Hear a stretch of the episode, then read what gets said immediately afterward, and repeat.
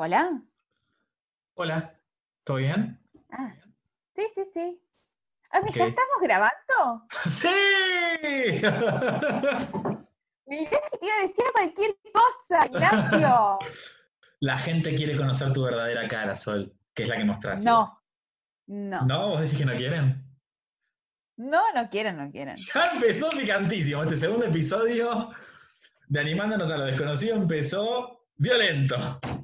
Violento. Buenas noches, Tardes. días. Mi nombre es Sol Barcalde Y mi nombre es Nacho Francavila. Y, y esto, esto es... es Decilo vos. Animándonos a lo desconocido. Ahí va, así me gusta. En su segundo episodio, chiques, ¿cómo andan por ahí en sus casas? Tuvimos muy buenas devoluciones de nuestros mejores amigos y familiares, obvio. Obvio. Pero podrían ser malas las devoluciones. Fueron honestas. Sí. Muchos hicieron hincapié en, che, realmente, posta, les digo, porque vieron que uno cuando, cuando, como cuando todos los chicos de Friends van a ver a Joey al teatro, le dicen, muy buena iluminación, wow, el vestuario, ah, Claro. qué buen teatro. Sí. Y, la- y como que todos evitan decir, che, la obra es una mierda. Eh, y este no fue el caso. El caso fue es una devolución muy positiva, así que estamos muy contentos y motivades, contentes y motivades de, de esta segunda edición de Animándonos a lo Desconocido, ¿no? Es cierto, quiero hacer una salvedad a lo que dijiste, que es que nuestros amigos, si nos Yo estoy tienen que mate, por si no se dieron cuenta. Sí, yo también, así que van a escuchar ruido de mate ahí Sí. un poquito. Nuestros amigos eh, no son personas que eh, te fincan mucho. O sea, si les hubiese parecido una mierda, nos hubiesen dicho, chicos, Sí, sí, sí. re diver, pero no lo hagan más. Che, está buenísimo, pero no lo publiquen. Re, re. Pero no, se divirtieron un montón. eh, para mí que todos quieren saber a quién vamos a nombrar en este episodio. sí, Yo sí. te, di- te digo. Y, ya ¿A quién y- vamos a nombrar? y- y tenemos que nombrar. Tenemos que nombrar porque tenemos a alguien quere- muy, no muy tenemos, especial. que queremos. Acá en Animándonos a lo Desconocido nos manejamos por el querer, no por el deber. Tenés razón, tenés razón. Me ¿Qué? corrijo. Queremos nombrar a alguien muy especial que en este momento que estamos viviendo a nivel mundial, Sí. con esta pandemia que nos tiene a todos en nuestras casas, hay gente que sigue laburando sí. y entre esas personas está nuestra querida amiga Romina Burley. Que le mandamos un beso enorme. Enorme, enorme y además de un beso, un gracias beso. inmenso. Sí. Mención de honor y todas las condecoraciones que se, se les ocurran, se las merece. ¿Por qué? Contarle a la audiencia por qué. Porque, bueno, Romy es nutricionista y sigue laburando eh, con todos sus pacientes. Ella trabaja en internación y un montón de consultorios más, bla, pero, pero sí sigue ahí en la primera línea de, de Así que, contención. bien, le mandamos un beso a todo, a todas las, todas las personas que forman parte de esa indispensable y acolchonada línea de contención para todos los que estamos en pánico o no en nuestras casas, atravesando esta cosa, esta situación, ¿no? Esto de la pandemia. Eh, me voy ¿Vos a estás en animar. pánico? No, no, no, no, no, no, para nada. Antes que sigamos, porque nosotros nos vamos por las ramas enseguida. Así cortito y al pie quiero repasar nuestras redes sociales, que no son muchas, simplemente Muy hasta el momento tenemos Twitter y tenemos mail. El Twitter es a, a- arroba a, a lo desconocido, doble a, arroba a, a lo desconocido, y ahí nos pueden mencionar, nos comparten algo que les parece piola que hablemos, eh, podemos... Nos- eh, eh, deci- decinos, decinos, decinos, Sol, decinos, decinos, no, que nos contaron mucho que les dan ganas, les da ganas de opinar mientras nosotros Claro. hablamos. Bueno, escuchen el podcast y lo que quieran opinar lo van tuiteando y nosotros les contestamos. Sí, porque para eso lo hicimos básicamente el Twitter. Claro. Además Claro, de claro. para, bueno, opinar de cosas. De todos. De nuestros amigos sí nos mandan a la conversación que tenemos eh, todo el grupo, pero, pero de las demás personas no. Y, Y si el no- mail. Que cuál, ¿Cuál es el mail. Soli? ¿Cuál es? Nos pueden mandar un mail a animándonos a lo desconocido arroba gmail.com o gmail, como más les guste. Ahí está. Vale la. Me gusta, me gusta Ahí nos el mandan un mail, les contestamos. ¿Cómo? Me gusta el arte. Sí. A los dos nos gusta el arte. Yo justo me decidí a cebarme un mate y vos a tomar, o sea que quedó como un segundo de silencio. Ah, claro, sí, sí. sí. Hermoso, Bueno. poético. Sí, sí. eh, ya cuando tengamos una mm, superproducción, eh, No, igual no fue una crítica, ¿eh? Simplemente me causó y lo- incorporaremos sonidos. Y lo quería como. Y, y cosas así decís.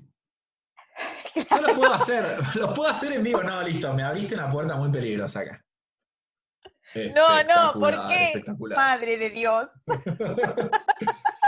Igual, como que no quiero hacer ningún sonido polémico. Entonces voy a hacer. Difícil. Claro. Yo les quiero contar a todos los que están escuchando, eh, que no son nuestros compañeros de colegio, porque obviamente ellos ya saben, que eh, Nacho es una caja de sonidos. O sea, él Sí. tiene la habilidad y tuvo la habilidad durante todo nuestro secundario Ay, de que llenar todos los silencios. El pibe no se bancaba el silencio. Ni de hoy. Eh, esto a la Soli del pasado, traga y nerd, eh, no sé por qué del pasado si sigo siendo igual, eh, le molestaba mucho porque él no soportaba ni el silencio de evaluación. Uy, uy, dale, dale. Te doy, te doy, te doy, ¿cómo se dice? Te doy pista para que hagas este descargo, que ya me lo hiciste, pero está esa espina, está ahí clavadita, sácala, sácala, Que dale, siempre que puedo lo voy a hacer. Siempre No, que es que pueda está muy bien, me lo merezco, porque, porque es una anécdota hermosa. Yo voy a, voy a, es Son- más, voy a ejemplificar con, como con vivas imágenes, sonidos y cosas que yo hacía. Empezá, empezá, comenzar el relato. Bueno, eh, para quienes escucharon el episodio pasado, eh, Nacho confesó que durante todo su secundario se sabía una persona inteligen- inteligente, entonces las cosas le costaban menos que a los demás. Entonces, una Algunas. cosa que él hacía, algunas, sí, sí, sí, una cosa que él hacía es, nos entregaban la evaluación, él leía las preguntas, una vez que él ya sabía que las preguntas las podía contestar, arrancaba el calvario para todo el resto de las personas. ¡Hora tratando- Pensaba Nacho. Porque claro, sabía, miraba el papel, sabía que sabía todas las respuestas y dije, listo, ya está, me desestreso, porque si no las sabía, tenía que empezar a sondear y a hacer como un, un rayo X de todo el curso e intentar cruzar alguna mirada con alguien, porque, y, con- y perdón si se me ofende alguno, pero los que se sentaban alrededor mío no solían ser los más iluminados de la clase. Salvo Gasti, Gasti que sí estudiaba, pero, pero para atrás no, no podía pedir mucha ayuda y, y para adelante creo que tampoco. Y para el costado me suicidaba sé. porque era la ventana, así que... es cierto.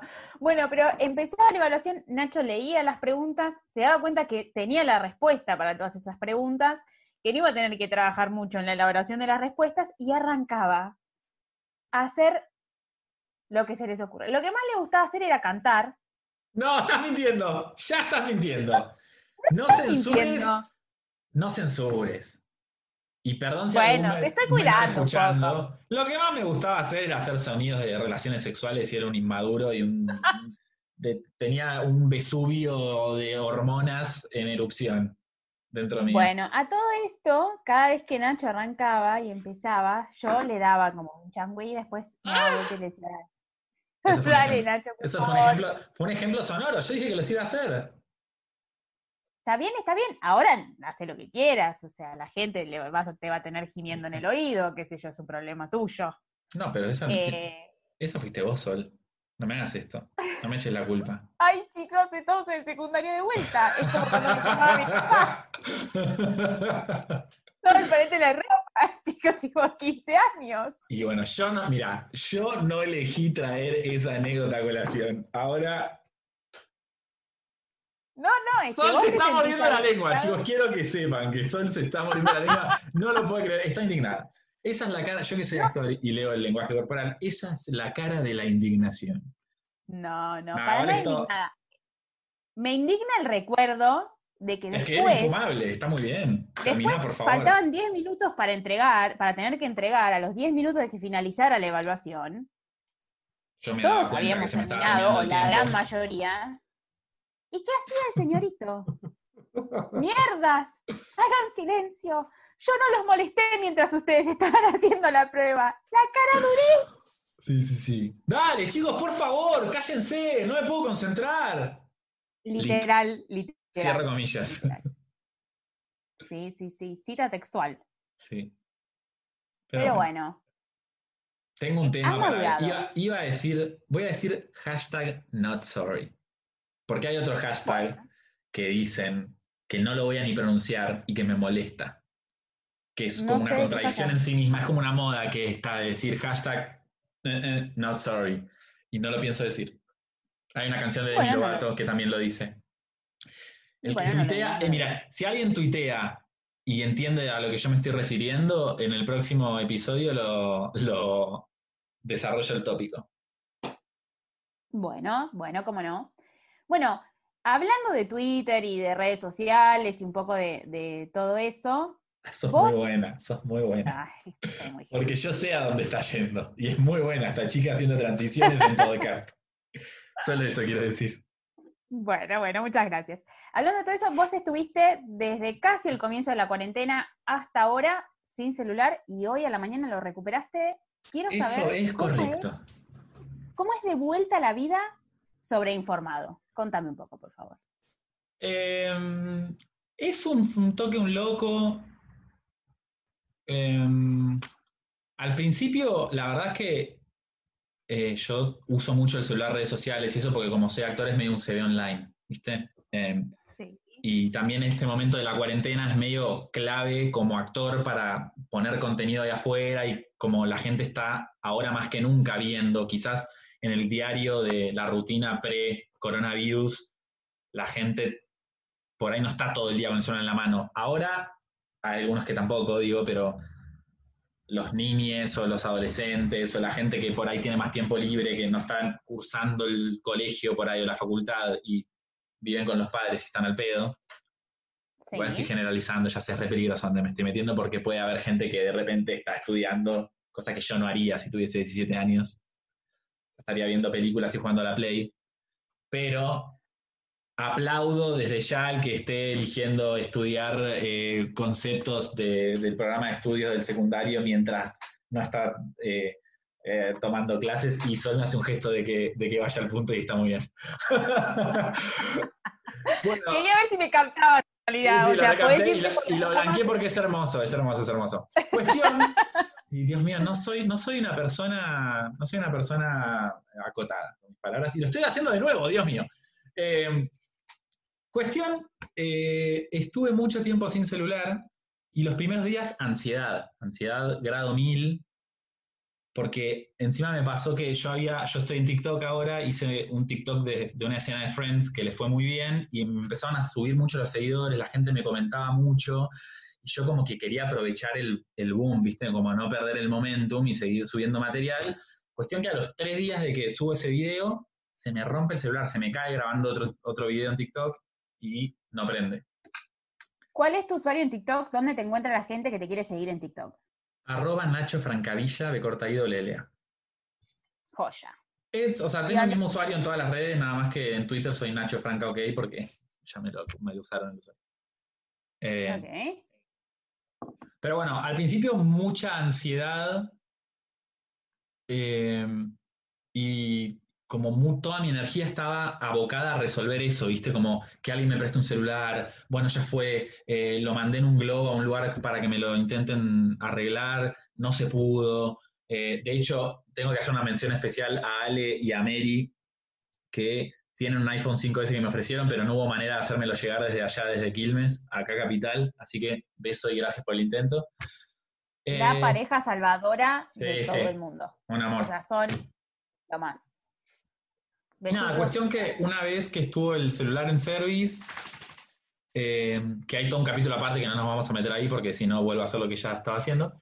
eh, pasaron los días y empecé como a aceptarla la situación, ¿viste? En vez de querer nadar contra la corriente, dije, ya está, por algo me está pasando esto y sé que todos me van a saltar la yugular como todo pasa por algo, la gente que, que odia, todo- todos los tanos ferros y tanas ferros que haya por ahí dando vueltas me van a odiar, pero realmente yo siento que todo pasa por algo. Eh, Joya, es lo importante. y mm, ya, ya me metí a filosofar. Eh, y nada, y como esto, de hecho, es uno de los motivos por los cuales estamos haciendo este podcast, porque el no tener el celular hizo que yo también me abra un blog, empiece a escribir cosas, empecemos a hablar y ponernos un poco más filosóficos, que eran cosas que ya hacíamos con Soli, pero medio que empecé a hacer otras cosas y me di cuenta que un montón de mi energía estaba invertida en las redes sociales, que a mí me es una inversión real porque yo sí tengo muchos seguidores, me sirve como plataforma para exponer mi arte como, como cantante y como actor. Pero está bueno encontrar un equilibrio, ¿viste? Como ahora que tengo el celular, de hecho, mi premisa es, ok, si antes un 70% de mi tiempo era el celular, porque con la excusa de que lo usaba por trabajo para, que es real igual, digo, pero nada, ahora como que quisiera que ese 70% que lo reemplace con sentarme a escribir, eh, no sé, filosofar con vos, hacer este podcast o escribir canciones o lo que fue, o leer o lo que fuere, como que no, no, se vuelva a ir todo eso, como de última que ahora sea un 30% del celu, un 30% escribir, un 30% podcast y, un 10% masturbación, obvio, ¿no? Obvio, Pará, lo recomendaron desde el gobierno, es eh, la salud sexual es salud, te estás metiendo en un tema que me gusta mucho, la salud sexual es salud. Mira, me, dio calor y me saco el uso. Está buenísimo que se empiece a hablar del tema, eh, que ya, ya lo tocaremos, pero lo que quería decir es... Ya lo tocaremos. qué difícil, qué difícil, qué difícil, arrancaron los sonidos. Qué difícil es em, balancear los tiempos, ¿no? Porque sí. la realidad es que te pusiste a escribir y a hacer un montón de otras cosas que no tenían que ver con el celu porque no lo tenías. y ahora que lo volvés a tener, te enfrentás con, bueno, ¿cómo voy a hacer para balancear y repartir mis tiempos en las actividades que quiero hacer? Sí, ah, bueno, y también apareció lo del curso de lenguaje de señas, como aparecieron un montón de cosas. Sí. Eh, y creo que simple, o sea, lo que yo voy a intentar hacer es tenerlo en la conciencia, y ya eso es un montón. Sí, eh, no sé, la boludez de, de, yo ahora lo tengo acá al lado del teléfono, pero cuando cené, lo dejé, tipo, lo puse en una canastita lejos mío, ¿entendés? Y no lo, no lo estaba mirando mientras cenaba. Que parece una boludez, pero estamos todo el día con el teléfono a mí me está chocando mucho que yo me levanto y lo primero que hago es ver el celular. Sí, sí, sí. Bueno, de hecho yo mucho tiempo laburé con una mina, espiritualmente con una mina. Débora Márquez se llama, que voy a pasar el chivo. Tiene un canal de YouTube con meditaciones que están buenísimas. Débora Márquez, así como suena, con Z al final. Eh, Márquez. Em, y ella me recomendó, cuando iniciamos todo el trabajo espiritual que hacía con ella, que eso, justamente eso, que a la mañana trate de, suena el despertador, apago el celular y ponerme quizás una música que me guste, pero desayunar sin entrar en contacto con el celular, tratar de ese momento estar conmigo, de, estar aquí ahora con mi desayuno, disfrutar, como parece una boludez, pero en un punto es lo mismo que lo que nos jodían tanto nuestros viejos cuando éramos chicos, o al menos a mí me decían con la tele, viste, como no, no comer viendo la tele, como es un poco eso. Sí, eh. yo em, en una época eh, que me había pasado que me angustiaba el hecho de que no tenía el control suficiente para, bueno, lo voy a blanquear, estaba eh, chamullando con un pibe y, me generaba mucha ansiedad, viste, el momento de que contesta, no te contesta. Yo me levantaba a la mañana y cuando me sonaba el despertador y veía que me había llegado un mensaje de él, era como que se me anulaba todo lo que tenía que hacer y, porque siempre intensa, y lo primero que hacía era leer su mensaje y como que ya me, predisponía bien o mal al día según si me llegaba o no el mensaje, qué era lo que decía el mensaje. Entonces dije, bueno, no, para, le estoy dando demasiado control, no solo al chabón, que besito, ojalá estés muy bien, sino también al teléfono. Entonces lo que hacía era, mira qué amor que soy, porque ese es, el, de, tu casa. El del llanto, la uh, llamada. Acá, acá, tenemos intimidad que no vamos a compartir, esa porque él quiere. Eh, eh, me parece que en otro momento lo podemos compartir porque nos vamos mucho del tema. Igual a mí me jode compartirlo, ¿viste? Por ahí lo que implica las intimidades de otras personas, yo soy medio partidario de que si es algo tuyo. No, desde contarlo desde mi lado, no, no, no, no. Él, que haga lo que pueda. Em, entonces, lo que había, lo que había, Nacho Buenísimo, que haga lo que pueda. Lo que, lo que había generado como rutina era cuando me iba a acostar, apagaba el wifi y los datos del teléfono. Oh, sí, clave, clave. Yo hago lo mismo. Hace un montón también. Me parece una, es una re linda herramienta la que acabas de compartir con nuestros oyentes. Y me pongo un poco serio acá. Ay, que te, sale así la voz de locución. Me muero. Sí, sí, sí, está bueno. Entonces acá eh, la doctora, la especialista en redes sociales y tecnología celular, eh, la licenciada María Sol Barcalde, eh, opina y comparte que es un buen ejercicio y una buena herramienta poner el celular en modo avión antes de irse a dormir. Sí, ideal sería que yo tuviese el autocontrol suficiente como para no abrir nada hasta el momento que no decido empezar a conectarme, pero dejé de autoexigirme cosas que me generan solo angustia y ansiedad. Y Claro, porque no tenías la ansiedad del mensaje que te llegaba, pero tenías la ansiedad de quiero poner el wifi y no, y no me lo permito. Como en definitiva termina haciendo lo mismo. No, no, digo que hubiese estado buenísimo que no me sea necesario apagar el wifi y los datos. Que No yo tuviese la...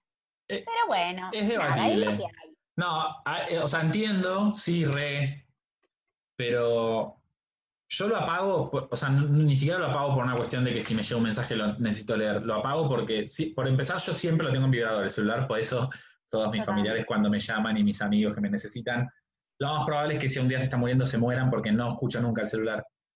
Eh, Yo, salvedad, yo últimamente no me banco ni la vibración del celular y lo tengo en silencio. O claro, sea que yo lo tengo en vibración. da la casualidad que se prende la luz, buenísimo, te respondo. claro. Si no, hasta que no lo agarro de vuelta, olvídate. No, yo lo tengo en vibrador, eh, los grupos silenciados, absolutamente no me vibran o nada, y todo en vibrador, o sea, llamada, y Claro. Entonces como no, que yo sí. lo apago porque le- le- lo pongo en modo avión porque si me vibra la mesita de luz del celular, me, me- me lo escucho quizás a veces que todavía no estoy en sueño muy profundo y, y me despierto y me molesta. Sí. Si no, otro lindo ¿Qué tip es ponerlo lejos de la cama a cargar. Esa es clave. Sí. Para los que les cuesta levantarse también, como a mí, por ejemplo, yo pongo Sí. El celular, lo, lo pongo a cargar en el baño, pongo el despertador y lo pongo en modo avión. Entonces sí o sí me tengo que levantar de la cama y caminar 10, 15 pasos. Re que vivo en un buen ambiente y son 5 pasos, pero bueno. Eh, lo Depende, si los haces chiquitos, pues Claro. Bueno, son, llegar a 10. son, son 5 pasos y 15 pan y queso. Exactamente. Eh, Em, y entonces tenés que también dicen que está bueno, dicen que está bueno que, que dormir con el celular lejos Sí. eh, por el tema de las vibraciones, ¿viste? Esos videos que muestran de que cuando vibra un celular las hormigas caminan en círculos y todas esas cosas Tremendo. raras que... Bueno, eso también, ¿no? Como, para mí, no sé, mira si en 30 años nos salen colmillos en los lóbulos de las orejas. Como, me, ¡Wow! mucha- Esa elección de mutación es, es que hermosa. algo loco, como, porque, no sé, como colmillos en el paladar es como, a mi hermana le salieron colmillos en el paladar porque le salieron los dientes de cualquier lado. Pero Ok. como cosas locas, como flasheo, como repercusiones post-Vietnam, sé que el paralelismo es un toque fuerte, pero como mutaciones genéticas que para mí las va a haber, o sea, y no sé si por ahí eh, manifestada físicamente, pero sí quizás a, a nivel de, no sé, de, de cómo se conectan nuestras neuronas, y como porque estamos con una cosa en el bolsillo que está emitiendo una señal que nos es ajena todo el tiempo. Debe haber estudios de esto, los cuales claramente no leí, ¿no? No, no, y hay muchos que no te vas a enterar nunca, sí, porque intereses sí, sí. económicos. Pero bueno, eso es un tema que vamos a tratar de no tocar. Eh, Porque nos No, agarran. ahora Nos de tocarlo. Ahora vamos a tocar ese tema. En el podcast del día de la fecha No, porque- vamos a hablar de los intereses económicos de las grandes empresas con respecto al control de las, de las masas más pequeñas de la sociedad. ¿Qué opinas, Sol? No, yo tengo un, algo que comparto con un amigo nuestro, eh, que soy muy conspirativista. O sea, para Yo mí todo es una gran conspiración. Re. Eh, Dicen que, la, que que la nada. reina de Inglaterra es reptiliana. Lo dije. Lo. Pará. yo, yo tengo, em, gracias a muchas, muchas, muchas de las cosas que yo eh, como que tengo activas en mi vida actualmente, surgieron desde la... ¿Te estás refiriendo a, a chongos que te están rodeando? No, no, no, no. Como intereses que tengo activos, por ejemplo, esto de las Ah. conspiraciones, Sí. se lo debo a un ex, a un ex ser que había en mi vida, o sea, él sigue siendo un ser, supongo, pero ya no es más en mi vida, em, que un día me dijo, che, ¿sabías que hay una teoría conspirativa que dice que Finlandia en realidad no existe? Uh, esto me lo contaste, es increíble. Bueno, Yo Para no, lo investigué, ¿eh? No Bueno, lo investigué. básicamente, se lo Ay, cuento no, pará. rápido. porque- ¿Podemos hacer un podcast de, de- conspirativo? por, supuesto, por supuesto, va a ser Sí, hacemos un episodio especial si querés. Tuiteennos, o sea, contá esto un poquito por arriba y lo desarrollamos en el, en el episodio número 3. ¿Estamos de acuerdo que el número 3 queremos que sea conspirativo? no saber qué quieren. Arroba a, a lo desconocido, ahí nos ponen, hagan la tarea, eh, sea que nos estén escuchando ahora mientras repulgan una empanada, mientras revuelven el risotto y le agregan un poco de caldo, mientras chequean con un... Con un... mediodía hice risotto. ¿Hiciste risotto? Mira, mira. Yo al mediodía no tenía ganas de cocinar y eh, me hice lata de atún, cucharada de casancrem, un poquito de pimentón, me rodajé un tomate, rodajé, me rodajé un tomate, galletas de arroz, le pongo la mezcla esa de casancrem con, con atún, fetitas de, tomate, un poquito de sal y así. Cinco o seis de esas y una fruta de postre. Por si no lo intuyeron en el relato de su almuerzo, Nacho es una persona muy fit. Que come estas cosas. bueno, eh, volviendo a la teoría conspirativa, hay una, teoría que dice que Finlandia, eh, sí estoy hablando del país, no del quesito crema, Finlandia no existe. O sea que Finlandia es un invento de Rusia y su otro país limítrofe, que en este momento no recuerdo, que siempre lo anulo. Te lo voy a, pues yo lo voy a, lo voy a buscar. Dale, bien, búscalo en algún eh, buscador. Eh, Muy bien. Sí, dejemos este de, darle el monopolio a ese que todos sabemos y estamos pensando y que no lo voy a decir. Exactamente. Bueno, eh, lo que dice esta teoría es que en realidad eh, Finlandia no es tierra, es un, una porción de mar que Rusia y este otro país que ahora Nacho está buscando, eh, lo declararon, esto es fantástico chicos, lo declararon como un país que hay tierra para em, hacer uso de las aguas, pescar y bueno, y no tener que pagarle nada a nadie por, el, por pescar en aguas internacionales. Bueno, no sé cómo funcionan las cosas de pesca, alguien lo sabrá decir mejor. Pero lo fantástico de esta teoría es que una de las justificaciones que tiene es que todo en Finlandia funciona bien. Mongolia, Kazajistán. No. Ah, no, aquí está, perdón, bueno, sí, tarado puedo decir. Eh, Polonia. no. Finlandia. No de Rusia. Mira, tenemos a Rusia y tenemos Ucrania. ¿Pero vos estás buscando limítrofes de Rusia o de Finlandia? Ah, no, de Rusia, pero cerca de Finlandia. No, no, país limítrofe de Rusia. Ah, de, Finlandia, perdón. Suecia. Bueno. Suecia. los suecos y los rusos. Y Noruega. Bueno, Creo que los de los dos. Nos estamos yendo, nos estamos yendo. Básicamente lo que dice la teoría es que no puede ser que Finlandia sea un país que en el que todo funciona tan perfecto, que eso tiene que ser un invento, que es como la utopía que nos venden a todos para seguir en este sistema capitalista, y que en realidad es un pedazo de agua que los rusos y los noruegos, o suecos, lo sabemos, eh, usan para pescar. Mira. Esa es la teoría conspirativa de que en realidad Finlandia no existe. Es como el río de la Plata de los, de los rusos y los suecos, decís. Antes de que esté contaminado, ¿no? no, es como el mar argentino, pero de los rusos y los suecos. Bueno. Lo que a mí me asombra es que es re fácil de comprobar esta teoría, esta teoría, si es cierto o no. Tipo, agarras una avioneta y sobrevolás y vas a ver si hay un pedazo de mar que no está en el mapa. Ay, bueno, dale, sí, es re fácil. ¿Sabes qué? Ah, no me di cuenta, boludo, no me di cuenta de decirte que agarremos mi avioneta. Es más, ¿cuál querés, la roja o la azul? Pero, pero escúchame, esto es gente no, pero si todos tenemos avionetas.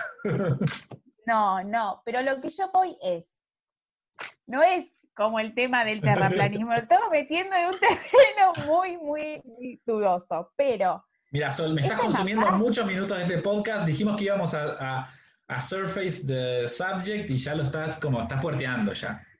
No estás, bueno, pero vos ya sabés que yo puedo no estás, hacer eso. No estás haciendo con el dedito, ya estás queriendo falangear, ubícate. Ah, te, te, tomaste el tema de la masturbación como a full y de, de, la, de la salud sexual. Y bueno, estoy poético, más tirado a lo terrenal. Muy bien, vamos a tener que eh, calificar el podcast como para mayores de 10 ¿A qué hora, empieza, a qué, hora empiezan los chicos? Señora, váyase a su casa. Dijo la que estaba grabando el podcast desde su casa. Bueno, Bueno, nada, basta de teorías conspirativas. Hay un montón. Sí. Yo creo que esta, este fanatismo mío de las conspiraciones tiene que ver con que en mi casa mucho tiempo hubo un libro que yo no sé si estaba leyendo mi papá, de esos libros que uno lee infinitamente, que se llamaba Las siete conspiraciones más grandes de la historia. Mira, una de ellas, El hombre en la luna. Exactamente. Y la muerte de Marilyn y un montón más. Y Kennedy. Bueno, ese librito te lo vas a leer para la semana que viene y va a ser, vas, vas a estudiar vos. Ay, no puedo porque te- tendría que romper la cuarentena porque está en casa de mi padre, ¿sabes? Bueno. Te pido Bueno, hacemos research online y, y hacemos el podcast de teorías conspi- conspirativas. Si nuestros oyentes están de acuerdo, porque si de repente no les interesa, Yo creo que lo vamos a hacer igual. Yo creo que deberíamos tirarles otra opción. Si no vamos a hablar de conspiración, ¿de qué podemos hablar? claro, tiren, Harry Potter no nos da el tiempo. tiren temáticas. Harry Potter ya saben que se les viene, porque lo- para los que no nos conocen, somos Potterheads a morir. Solo un poco más que yo, no porque no quiera hacerlo yo, pero porque let's just state the obvious. O sea, digamos lo que es obvio, que es que Sol sabe más de Harry Potter que yo, aunque me duela mi ego de Gryffindor decirlo. Eh, y, Lo que me duele es que digas que sos un Gryffindor, ¿entendés? Que me partís el Oh, corazón. bueno, y ya quiere hablar de este tema. Vamos a hablarlo, dale. No, no quiero hablar de ese tema, solo quiero hacer ese comentario. Está bien, está bien, está bien. Quiero decir que es muy loco Sí. Que estamos haciendo, este- grabando este episodio y como que no puedo evitar ser mucho más consciente de que nos van a escuchar. No hagas el, el lengonza rampante. ¿Cómo?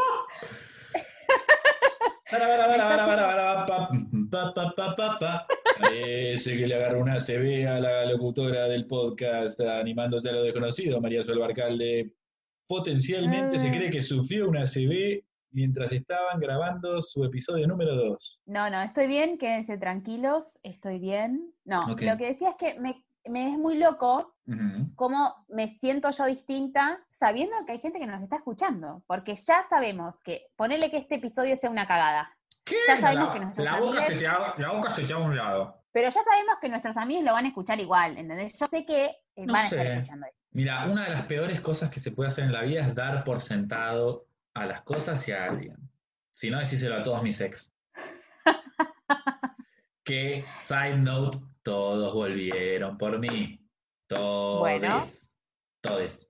I'm just Bueno, saying. me- sí, ¿sabes qué? Se te está notando un poco lo Gryffindor. Me parece que como que deberías cortarlo. No, Bajale, bajale un tone al Gryffindor, te lo pido por favor. no, no.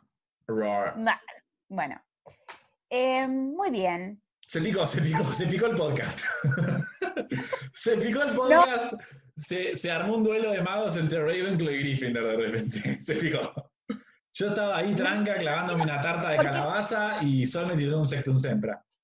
¿Qué es ese chiste? ¿Qué es ese chiste? No fue así. El que me está picando con lo de Harry Potter sos vos. Y yo no voy, no voy a caer, querido. Bueno, No voy a caer. ¡me verás caer!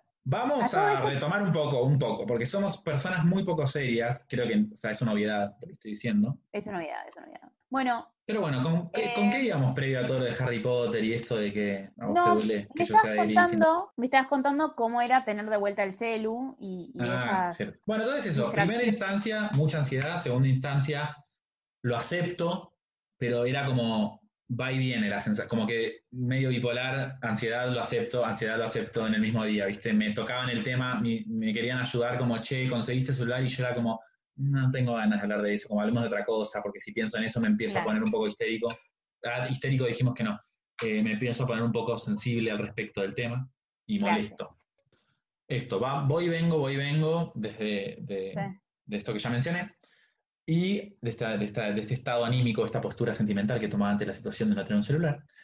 Eh, y después, medio que lo empecé a disfrutar, y ahí dije, che, me voy a animar a lo desconocido, guiño guiño, y voy a, mm, voy a escribir, porque es algo que siempre, hace mucho, hace como dos años que venía pensando, de hecho cuando fantaseo con dedicarme a otra cosa que no sea cantar o actuar o cualquier manifestación Sí. dentro de, ese- de esas artes, em, digo, me re gustaría estudiar como escribir, ser escritor, porque siento Sí. que re podés expresar tu punto de vista, que es lo que hace un artista también, eh, pero sin la necesidad de que te estén mirando mientras lo haces, que es algo que a veces me molesta y a veces no. ¿Viste? Cuando los días que no tengo a mi Gryffindor muy encendido, eh, que no estoy muy leonino, me, me, pasa que a veces digo, como no tengo ganas de ser el centro de atención todo el tiempo. Y por otro lado, es lindo porque como haces reír a la gente, entretenés, como hay algo de servicio de eso que es re lindo y como realizante, no sé si se dice realizante, como autorrealizante. Em, pero todo el tiempo uno está de humor de querer ser el payasito de la reunión. Y cuando tú, cuando sos eso, de repente pasa que vas a una reunión y te dicen, ay, cantate algo, y por ahí, no sé, estoy con laringitis y me tengo que quedar callado, y, como no tengo ganas de hacer mala onda, y digo, bueno, canto algo que me queda cómodo y no me exige la voz, cuando en realidad me tendría que callar la boca, ¿entendés? Se, se empiezan a poner esas cosas en juego. y con ser escritor no te van a decir, ay, improvisate un poema. O sí, o por ahí te lo hacen, qué sé yo. Creo que también tiene que ver con algo que hablamos eh, la vez pasada, con eso de ser tan como encasillante con la gente. O sea, Nacho es el que canta, entonces cada vez que venga le vamos a pedir que cante algo. Capaz Nacho, el Nacho de hoy no tiene tantas ganas de cantar como el Nacho de la vez pasada que cantó hasta que todo el mundo le dijo, che, voy a parar, ya está. No sé, me parece Pero bueno, esto venía a colación de que empecé a hablar de esto porque nos fuimos para otro tema, ¿no? Em, ah, no, bueno, esto, me estás contando no Tener celular, al no tener celular, em, salió esto de, se me, ocurrió, digo, che, siempre quise escribir y me pasa algo de que esto que decías vos en el, en el podcast anterior de como tengo 30 ya y no estudié letras, no me voy a poner ahora a ejercitar mi escritor y soñar con ser escritor porque ya está, si no lo hice hasta ahora no lo voy a empezar ahora. Y dije, bitch, the lies. O sea, lo vas a empezar a hacer. Y además, em, qué loco eso que tenemos instalado de, si lo voy a empezar a hacer es porque voy a tener que trabajar de ser escritor. No, capaz que lo querés hacer para... Eso, eso y aparte también como esta concepción social del exitismo. Como de que de autoexigirse y demandarse ser el mejor. Listo, si quiero ser escritor, a ver cuánto tardo, me empiezo a estudiar la biografía de, de J.K. Rowling y de Tolkien, a ver cómo fue su vida y, empiezo a sacar cuentas de si, bueno, si ella a los 45 años es famosa, yo puedo escribir un libro de acá a 15. No, cállate. Viví la vida, Negri. Y siempre con la comparación, ¿no? Porque si bien creo que, no sé, ponele por decir a alguien que la nombraste a JK, no, no es que solo pueda pensar en Harry Potter, pero hay un montón. Eh, decir, bueno, no, porque yo tengo un montón de cosas en común con JK Rowling, entonces si ella se hizo famosa a, o no sé, ponele ahora que la gente me está diciendo, tenés que hacer stand-up, tenés que hacer teatro, no sé por qué, igual no va a suceder, pero digo, bueno, no lo sé en realidad. Eh, que, te dicen, ah. que, te dicen, no, pero mirá, em, eh, Harrison Ford empezó a actuar cuando tenía 40 y mirá cómo le fue, que es mentira igual, pero digo... Eh, sí, la idealización. ¿por qué tengo que usar... La idealización... No solo la idealización, sino como, ¿por qué tengo que usar al, al otro de parámetro para... Mi vida es mía y no se va a parecer nunca a la vida de los demás, por más que tengamos cosas en común. Y si bien el ejemplo está bueno para demostrar como, bueno, se puede, eso no te tiene, no te, no te sirve si te encasilla. No te sirve si vos decís, bueno, ya tengo 30 y no lo hice hasta ahora, entonces no puedo. Sí, que también esa es una conversación que tiene que tener uno con, uno con un mismo, porque todo el tiempo estamos encasillando las cosas, por más que no queramos. O sea, todo el tiempo estamos emitiendo juicios y todo el tiempo estamos. Entonces el trabajo es recordarnos eso, ser fluidos, ¿viste? Como que eso es algo que yo también últimamente me lo recuerdo todo el tiempo, como y esta diferenciación que hicimos en el ensayo que no, se, que no salió en el episodio 1 de, presentarnos cuando nos presentamos, de quién soy y qué hago. Que uno muchas veces cuando te preguntan y, y, que no te suelen preguntar ni siquiera quién sos, te preguntan ¿y qué haces de tu vida? Como si eso definiciera, definiciera, wow, definiese... Ay, hermoso. Hermoso. Como si eso definiera lo que, lo que vos sos. Como ligar tu profesión, como permitir que tu profesión se vuelva parte de tu identidad en un punto, es un punto interesante a, debatir, porque de hecho lo tenía como uno de los posibles tópicos de podcast, de si lo que hacemos nos define o no. Eh, y es interesante. A mí me sirve pensar que lo que hago no me define, como a mí no me gusta cerrarme las posibilidades y esa es mi opinión. Digo, yo creo que cada uno tiene cada uno tiene que encontrar lo que le funciona. Tal. Hay una, una cita adjudicada al, a John Lennon de niño Sí. que dice que le preguntaron qué quería ser cuando sea grande y él dijo feliz. Una maestra le dice, bueno, vos qué querés ser cuando seas grande, feliz. Me parece que no entendiste la pregunta y que el John Lennon pequeño le dice, me parece que usted no entendió la respuesta. Eh, Qué bien. Que no sé si habrá sido, si será real o no, viste, Sí, sí, In- sí. hashtag incomprobable, pero, pero me parece una re buena, un re buen intercambio, o sea, como, ¿qué es lo que querés ser cuando seas grande? Yo la verdad que cuando seas grande, porque no soy grande todavía, claramente, eh, quiero ser feliz. ¿Y qué es la felicidad? Bueno, lo, lo iré encontrando a medida que vaya caminando, me parece que tiene que ver con eso Sí, también, es ¿no? que, es que es totalmente subjetivo el concepto de felicidad. O sea, literalmente, me voy a poner extremo, ¿no? Pero para, hay gente que, o sea, el concepto de felicidad de Hitler era matar judíos y polémico, ¿no? Sí. Pero nada, Eh, no, sí, deja de, no deja de ser su felicidad. O sea, él se sentía feliz limpiando y Sí. perpetuando la raza humana más pura según su manera de pensar que para mí es horrible. Entonces es como, Em, sí, definitiva, lo que sí, uno me gusta porque esto pasó en el primer, en el primer ensayo. Estamos retomando mucho en el primer ensayo, que es que eh, Nacho habían pasado cinco minutos y ya había nombrado a Hitler. sí. ¿Por qué? No me acuerdo. Pero sí, le gusta tocar temas polémicos. Em, no, y yo creo que también hay que, hay que aprender que no solo es, es subjetivo para uno en comparación con el resto, sino que es subjetivo para vos misma cuando te comparás con tu yo del pasado, ponele. Yo estoy segura que mi, mi noción de felicidad hoy no es la misma que la de la Soli de 20, ni va a ser la misma Claro. ¿Entiendes? Porque yo estoy cambiando. Ya lo Sí, dije, sí. gracias, a, gracias a un montón de trabajo y un montón de cosas, no soy la Soli que tenía 17 años. Permitime Bueno. decir, aventurarme a decir, como yo, creo que varios oyentes hicieron, entrecerraron sus ojos intentando. Yo me sentí un poco estúpido por unos segundos porque no entendía hasta que explicaste mejor tu punto de vista. Como me imaginé a todos los oyentes del podcast en su casa en este momento entrecerrando los ojos como. Quiero, lo que quiero decir, para resumir, si querés, No, no, para fue ver claro, si ya, ya lo entendí. O sea, no entendí como. no el sé si es concepto de subjetiva la felicidad palabra, es sino que no variable. es, que no es estático eso. claro, o sea, sí es es, variable. subjetivo es porque variable. es una visión de cada uno y es irrepetible y única para cada uno, pero es variable, ¿no? Como eso. Como que no, que no es estático el concepto. Sí, porque yo también em, creo que, no sé si lo dije en el podcast pasado o fue, o sea, en el episodio pasado o fue en alguno de los ensayos, yo soy muy em, adepta a la teoría, o sea, como creo, es como una opinión como súper personal, que nosotros somos muchas cosas. O sea, yo soy lo que soy físicamente, o sea, lo que contiene mi cuerpo, pero también un poco de mi identidad está en qué dejo en vos y cómo vos me presentás a los demás. Ponele, si vos me tenés que definir, o sea, como que hay varias versiones de mí dando vueltas por ahí. Infinitas, para mí.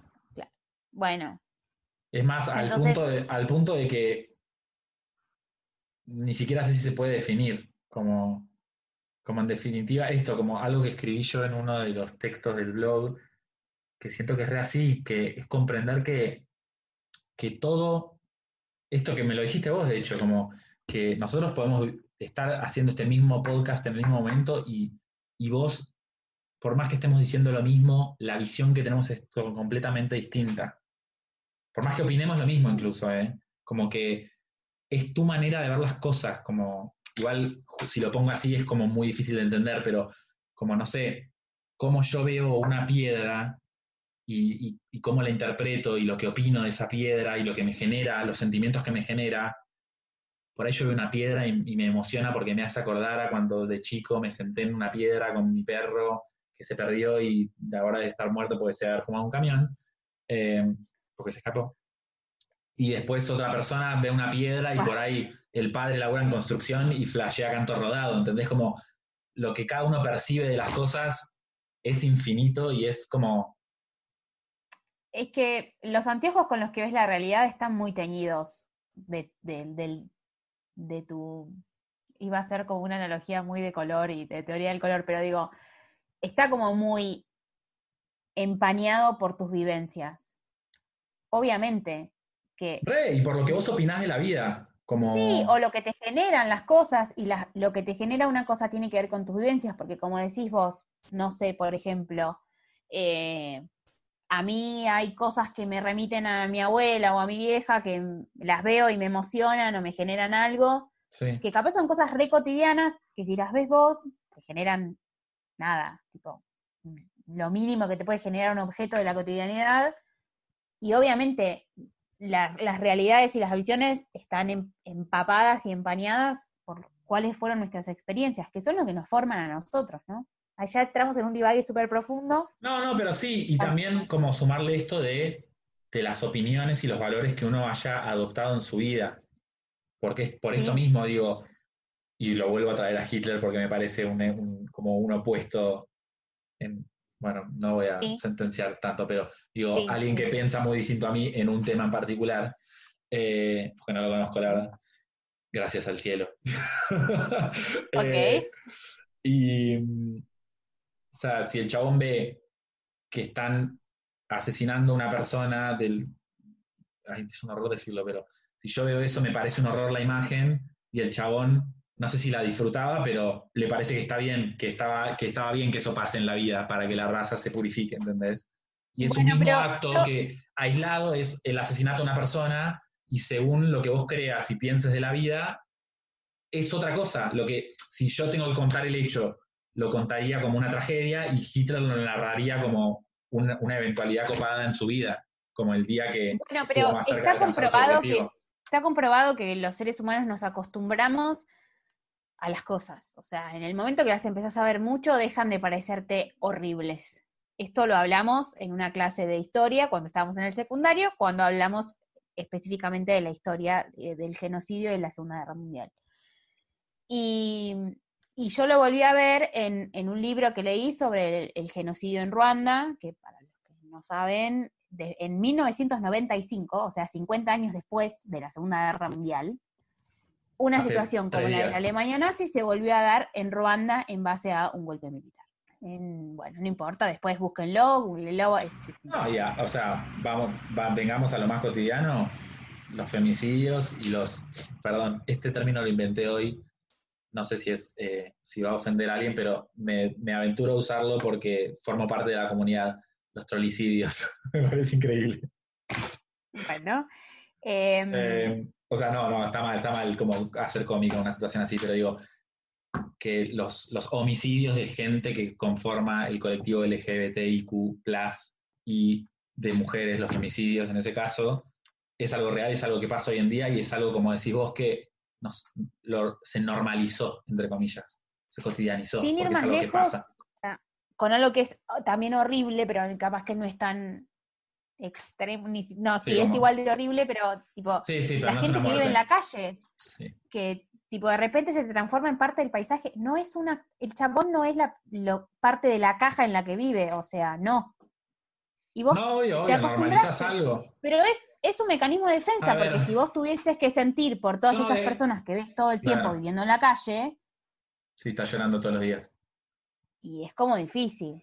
No, es que bueno, es un poco esto que, y tiene que ver con la tecnología, siento por eso lo traemos a colación, como que la idea era hablar un poco de la tecnología y cómo nos afecta, y como la deshumanización del vínculo se da con la tecnología y por eso también tanta distancia y tanto problema hoy tanta dificultad para tener, para que se armen, se forme una relación, un vínculo, como el compromiso emocional y muchas cosas que se están hablando hoy en día, creo que tienen que ver con eso, con que como mecanismo de defensa para lidiar con las cosas, deshumanizamos al otro, o sea, no como la red social, por eso también los casos de mucha violencia en las redes sociales, como la impunidad del Twitter de defenestrar y putear a una persona que no conoces, como adjetivar a una persona tal, como, digo, no sé, a mí no me pasa que me, que me escriban todos los días eh, cosas horribles que tengan que ver con, con, la forma en la que yo soy y que no puedo cambiar. Digo, si a vos todos los días de tu vida sos una persona que está muy expuesta en redes, ponele, y te llegan mensajes todos los días de amenazas de muerte, de, violencia verbal o de, amenazas de violencia potencialmente física hacia tu persona todos los días, debe ser tremendo.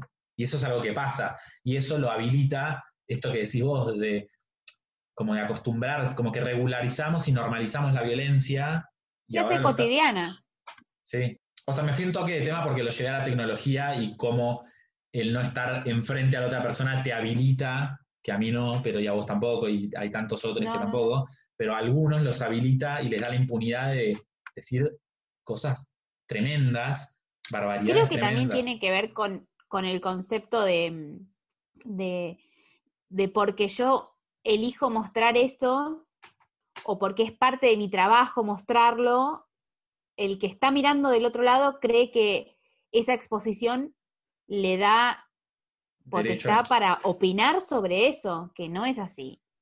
Y, creo que también acá hay algo que está bueno, sí, que hay algo que está bueno, que lo hablamos antes de empezar a grabar y ahí dijimos, no, no, vamos a grabar. Eh, cómo estamos muy em, programados para solo tomarnos de, o sea, o mirar lo malo. Voy a nombrarla Eliana, obviamente, otra vez, porque la amo, hashtag Eli, te amo. Em, que contaba la experiencia de que había participado en un video, para te lo resumo, con, la última Avengers, y que alguien le había comentado algo horrible, y que el video tuvo un millón y pico de reproducciones, y que ella le decía al marido, un millón de personas piensan que soy una persona horrible, y que el marido le decía, no, fue un comentario. el resto de las personas que lo vieron, mirá, lee todos los comentarios buenos. No, no, todo el mundo piensa que soy horrible. Y hasta que no lo trabajas, te queda dando vuelta ese comentario horrible que te hicieron y te pica, como el, pajarito de la publicidad. Sí, la verdad que no, o sea, a mí no me pasa tener ese nivel de exposición ni en pedo. O sea, nunca, de hecho, nunca, hasta ahora nunca me pasó que me comenten algo negativo. Bueno, en realidad sí, no a mí, pero sí como a amigas mías que las bardeen. yo estuve muy cerca de todo lo que fue estoy también, como tengo muchas amigas actrices que están dentro del colectivo de actrices argentinas y toda esa movida. Em, y nada, las cosas que lees, que les comentan en las fotos, son tremendas. Tipo, suben una foto en bikini y la gente les comenta, tipo, claro, y sí, si te vestís así. ni siquiera, eso es lo más leve, les comentan, literalmente, les hacen descripciones gráficas de lo que les harían sexualmente en Instagram, a ojos de cualquier persona. Sí, no, no. El nivel de impunidad eh, Sí, sí, no. O sea, de más, como, no de más, porque es igual de importante, pero como ya asumiendo el primer paso erróneo de ese acto de violencia virtual, si se quiere, entre comillas, con la persona. Eh, pero bueno, es parte también, como que también, no, no, no, no lo estoy avalando, pero es, es algo que hablaba el otro día con mi hermana, con Nati, eh, que... Que le mandamos un beso. Que le mandamos un beso. Eh, y hablábamos de, ser padres, ¿no? O madres. Eh, como quiero traer una persona a este mundo, a que lidie con estas cosas. Y yo, desde donde yo estoy parado, digo, si me paro, como hablamos tantas veces, eh, hay una frase de una charla TED que la charla se llama eh, Discapacidad, Poder Distinto. Y la chica que da la charla dice, sobre lo que no se puede, no se puede construir nada, hay que construir sobre lo que se puede. Y me pareció interesante y se lo dije a mi hermana como argumento dentro de este también medio debate filosófico que estábamos teniendo sobre la paternidad y la maternidad. Y digo, siempre va a estar la gente mala en la vida, entre comillas, ¿no? Como la gente que ejercite la violencia, digo. Y siento que lo podés ver desde ese lado y decir, no quiero traer a alguien más a que padezca esas cosas o lo puedes ver desde el lado, voy a traer a una persona a este mundo y la voy a formar para que no haga esas cosas y que sea una persona más en este mundo que se sume a, al ejército del amor, por decirlo románticamente, ¿no? Como del... Porque sí, porque si no, en definitiva, como si, si, si, si te corres de eso y no pones un límite a esa violencia, tampoco es ignorarlo, como que no sé si el camino es ignorar el, hay que contestar y poner un freno, porque si vos no pones un freno, estás como, si no haces nada, estás avalando al opresor o al agresor en este caso. es delicado porque también en un punto decís, bueno, no, no me quiero meter en esa energía, ¿por qué me voy a centrar en ese comentario negativo si, si fueron 99 hermosos y uno negativo? Pero hay que, hay que darle, o sea, hay que reconocerlo, porque si miras para otro lado, no estamos Yo ayudando. creo que hay tampoco. formas que vos puedes responder sin, sin entrar en el juego, pero no avalando y no. Pasa es que yo siento también que eh, las redes sociales y, y la presencia en Internet tiene la, des- la ventaja y la desventaja, o sea, de un lado y del otro, de ofrecerte el anonimato, que para un montón de cosas está buenísimo, porque cuando vos tenés que hablar de temas que no te bancás hablar a la cara porque te generan vergüenza, porque te Sí. generan sensación de vulnerabilidad y un montón de cosas, está buenísimo. Ahora, si usás ese anonimato como herramienta para poder, entre comillas, salirte con la tuya en tu acto de violencia, no está bueno. No. Pero creo que también tiene que ver con la responsabilidad de cada uno. No sé. Sí, sí, este, y es sensible también porque decís, bueno, también como en algún punto alguien tiene que comprender a alguien, porque digo, si no, si, si- y no digo que la respuesta sea reaccionar con violencia a ese comentario, al contrario, como que, y no quiero usar la palabra altura, altura, como que hay que, y el camino no es, bueno, let's agree to disagree, porque es mentira eso también, es como, let's agree to disagree es la nada, o sea, Sí, sí, acordemos que no estamos de acuerdo, es la nada, es que es, es, eh, como, ble, no, no estás ah, como siendo proactivo o, o proponiendo una solución a la temática, estás evadiéndola como de una manera polite, no sé cómo se dice en español, como amable. Cordial. Sí. Creo que todas las situaciones eh, te llevan a enfrentarte eh, con cosas. Quiero decir una cosa que no tiene nada que ver, me voy a ir totalmente de tema, eh, que me fui cambiando el peinado. eh, Me fui cambiando porque quiero aclarar que no estamos rompiendo la cuarentena, estamos grabando a través del- de videollamada, porque me lo Claro. preguntaron. Ah, ¿posta? Sí, sí, sí, me dijeron, ¿rompieron la cuarentena? No, no, no, solo nos vemos porque estamos en videollamada Sí. y que elegimos hacerlo viéndonos porque nos gusta vernos mientras charlamos, porque somos dos personas hermosas. Y que si Em, tienen algún comentario para hacernos, voy a, voy a revivir un poquito las redes para la gente que por ahí Dale, llegó bien, hace unos minutos y, y quieren saber dónde por ahí pueden opinar algo sobre todo lo que estamos hablando, que es básicamente, o sea, esto es para que pase eso, ¿no? Como eh, ayudarnos entre todos a evolucionar, como conversar y, Re, y poner temas sobre la mesa, que sean incómodos, que no sean incómodos. Eh, arroba, en Twitter, arroba a a lo desconocido, doble a, a a lo desconocido, y mail a animándonos a lo desconocido, arroba gmail.com o arroba gmail.com. perfecto. Nos pueden mandar lo que quieran ahí, mail, eh, tweet, nos charlan, nosotros, nosotros les respondemos. Eh, bueno, Nosotros lo que ahí quiero en el decir es que Twitter, nos- perdón, eh, ahí en el Twitter vamos a poner el link al segundo episodio. Lo yo lo publico en mi Facebook eh, y lo vamos a tuitear el ahí mío, también para que lo tengan. sociales. Así también lo pueden Sí, compartir y llega, empieza a llegar a más personas. Bien, lo que yo quería decir, que se iba totalmente de tema, es que desde que empezamos a grabar me cambié como tres veces de peinado. Ah, mira, yo no me di cuenta. No, no, porque es una cosa muy personal que me pasa a mí con mi imagen, porque es como que me es un poco hipnotizante mi imagen cuando hago una videollamada.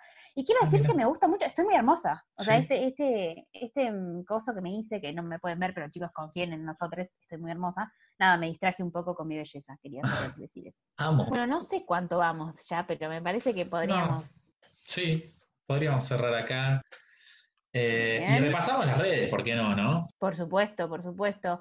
Nos encuentran en Twitter en arroba a lo desconocido, doble a lo desconocido, o nos pueden mandar un mail a animándolos a lo desconocido, arroba gmail o gmail.com. Muchas Listo. gracias por haber estado con nosotros. Mi nombre es Nacho Mi nombre es Francavila. Sol Barcalde. Ah, nos pisamos. Los pisamos, nos pisamos. Muchas gracias por haber estado con nosotros. Mi nombre es Sol Barcalde. Mi nombre es Nacho Francavila y esto fue Animándonos a lo desconocido.